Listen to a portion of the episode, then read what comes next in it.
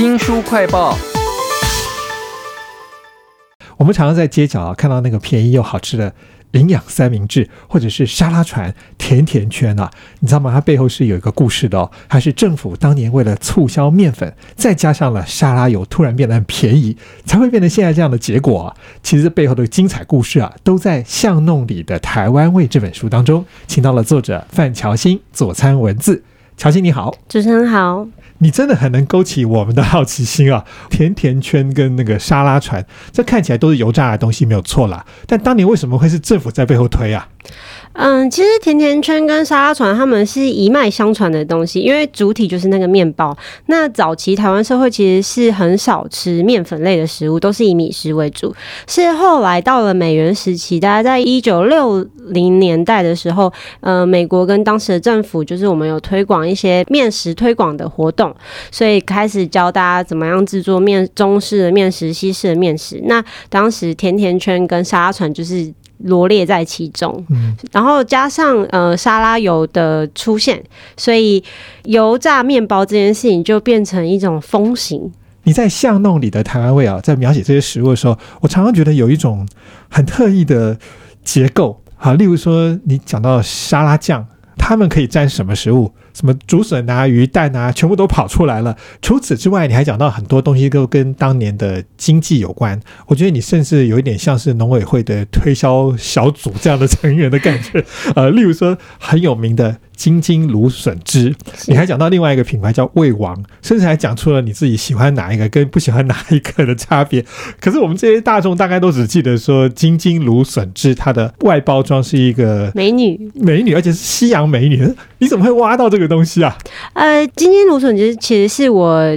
当时在做一些资料调查的时候，发现我们台湾早期罐头产业有三冠王的出现，像是羊菇、凤梨，再就是芦笋。那芦笋其实那个时候早期的耕种品相其实并不是太好，有可能很多有粗纤维的地方，像是一些皮啊，或者是芦笋的根部啊。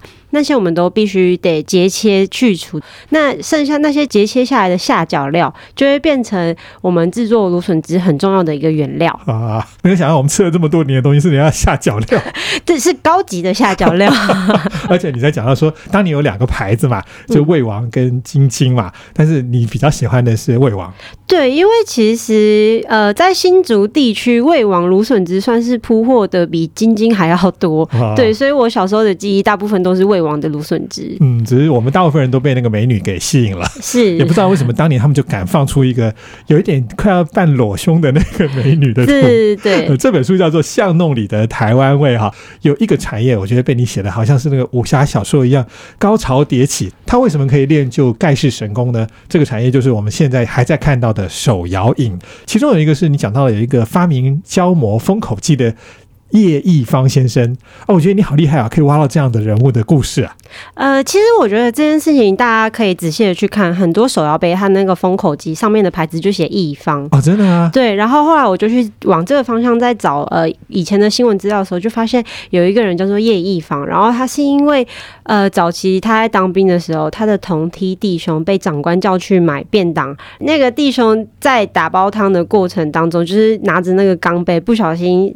洒出来了，结果就被长官骂，所以他就觉得这个弟兄实在是太令人同情了，于是他就立志想要发明了一个机器去阻止这样子一体溢出的情况，所以就发明了封口杯这件事情。嗯，而且你把它写到说，好像没有封口机之前的饮料店始终都没有办法像现在这么的风行，因为现在实在太方便了，随时带都没有问题。对，随时带都没有问题，而且还有一点很重要的是，使用封口杯之后，会相较于我们传统的。是用杯盖的方式降低了很大的食品安全，因为杯盖可能入侵的细菌啊，或者是之类的会比较多。嗯，对。这本书叫做《巷弄里的台湾味》哈，有好多在我们身边熟知的品牌或食物，全部都被你写出了活灵活现的故事啊。除了那种手摇饮之外，你还讲到了美而美、三妈臭臭锅。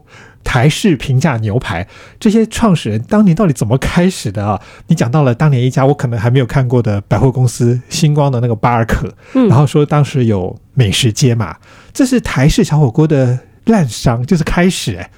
对，呃，巴洛克其实是一个很特别的百货公司，是那个时候，呃，星光集团跟日本的巴洛克集团在台湾西门町那边合开的一个日式有点日式风格的百货公司。当时他们在那个百货公司底下设立了个地下街，可是大家都知道，地下街那个美食街的店面其实都不是很大。那当时为了提高所谓的平效，就是每平的使用效率，然后他们就是引进了日本很流行的 shabu shabu。再结合一个日式的商场的一个形象，那就是很自然的变成了台式小火锅的雏形。哇！然后后来就有三妈臭臭锅起来之后，就一大堆什么妈什么妈，通通跑出来了。对，我觉得被你写的都好有意思哦。巷弄里的台湾味里面，当然不只有产业，还有你对美食的特殊的见解。例如说，你讲到你在台北很难吃到非常非常原味鲜味的石目鱼，你说它很奇怪，它就是只要一冷冻运送，马上就味道就不一样了哈，那个鲜味。就走中了嘛？那我最讶异的是，你提到卤肉饭跟米苔木的时候，你讲到了有牛卤饭。还有甜的四神汤，这是什么东西啊？呃，牛乳饭是在云林那边有一家很有名的养牛牧场，然后他们自己开了一间牛肉专卖店。那它里面就是有用牛肉去做卤肉饭，就是牛乳饭。那甜的四神汤其实是客家人一个比较特别的存在。一开始我我记得我上大学的时候，我的大学朋友他就是说跟我说，在双连那边有一家阿童阿宝四神汤。很好喝，然后我就兴冲冲很开心，就去跟他一起去。就一上桌我就傻眼，我吓到，因为是咸的，我从来没有喝过咸的四神汤。你的反应跟我们一般人真的是完全反过来的呀。对，他就说四神汤本来就是咸的啊，我说没有，四神汤应该要喝甜的，所以这也是一种族群之间的一种。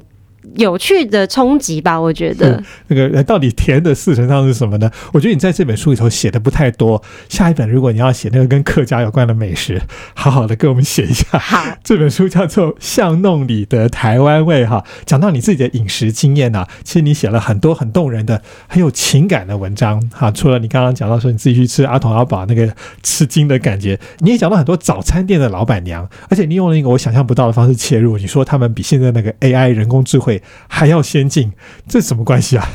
呃，我很印象深刻的是，我在大学的时候，旁边有一家早餐店的老板娘，她每天早上都是爆满的，因为学生太多了。可是我们都不用画单。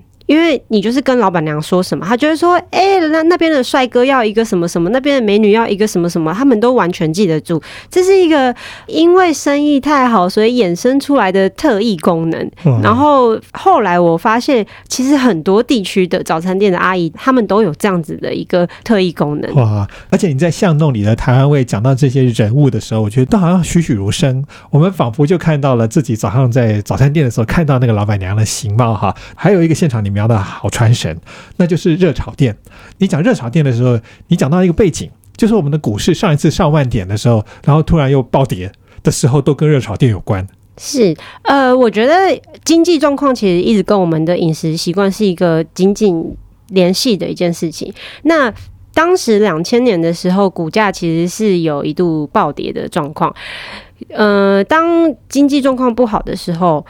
我们就会开始想着一些，我不晓得大家有没有发现，其实这一两年因为疫情的关系，那很多人可能会面临到一些失业啊的状况，会开始想要做一些小本生意。那小本生意通常都从饮食开始，会有很多的饮料店、小吃店诞生。那台式快炒就是呃相同的背景，因为股价暴跌，所以大家。没有办法去很高级的馆子，就转往一些比较平价的一些小馆子，去满足自己的口腹之欲。哇，原来这背后有这样的心酸。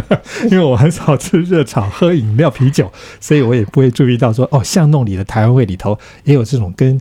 经济的兴衰有关的这样的题材哈，这个范乔新左参文字真是太厉害，你的眼光，你查资料的能力，跟我们的某些产业创业人的那种能力，我觉得都非常佩服啊！希望你下一本巷弄里的台湾味的客家篇可以赶快出来，让我们感受一下你这个本身客家应景妹的这个文字功力。非常谢谢您，谢谢。新书快报在这里哦，包括了脸书、YouTube、Spotify。Podcast 都欢迎您去下载订阅频道，还要记得帮我们按赞、分享以及留言哦。我是周翔，下次再会。